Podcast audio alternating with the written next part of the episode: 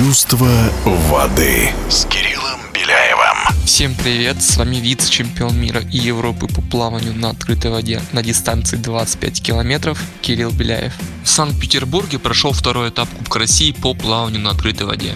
В гонке на 5 километров у мужчин победителем стал Денис Адеев из Волгоградской области, опередивший своего преследователя Артема Мамушкина, выступающего за Тульскую и Рязанскую области, на 8 секунд.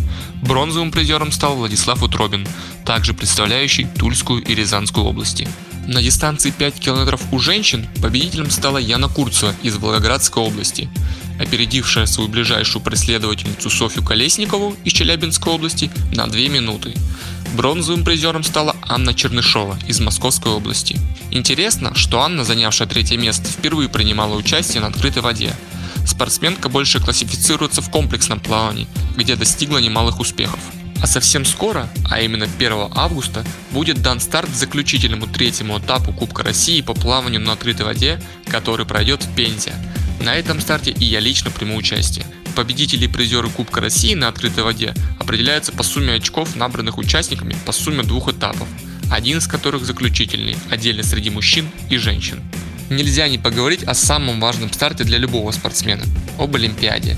Нестандартная ситуация произошла в плавательной семье с нашим комплексистом Максимом Ступиным. Вся команда вылетала из Владивостока в Токио, и только в аэропорту Максим заметил, что это не его паспорт, а паспорт его отца.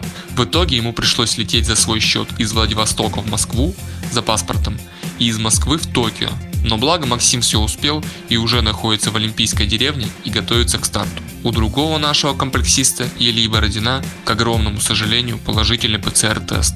И эти игры он вынужден будет пропустить. У нашей команды давно не было такого сильного комплекса, но я уверен, что Илья вернется еще сильнее и более голодным до побед.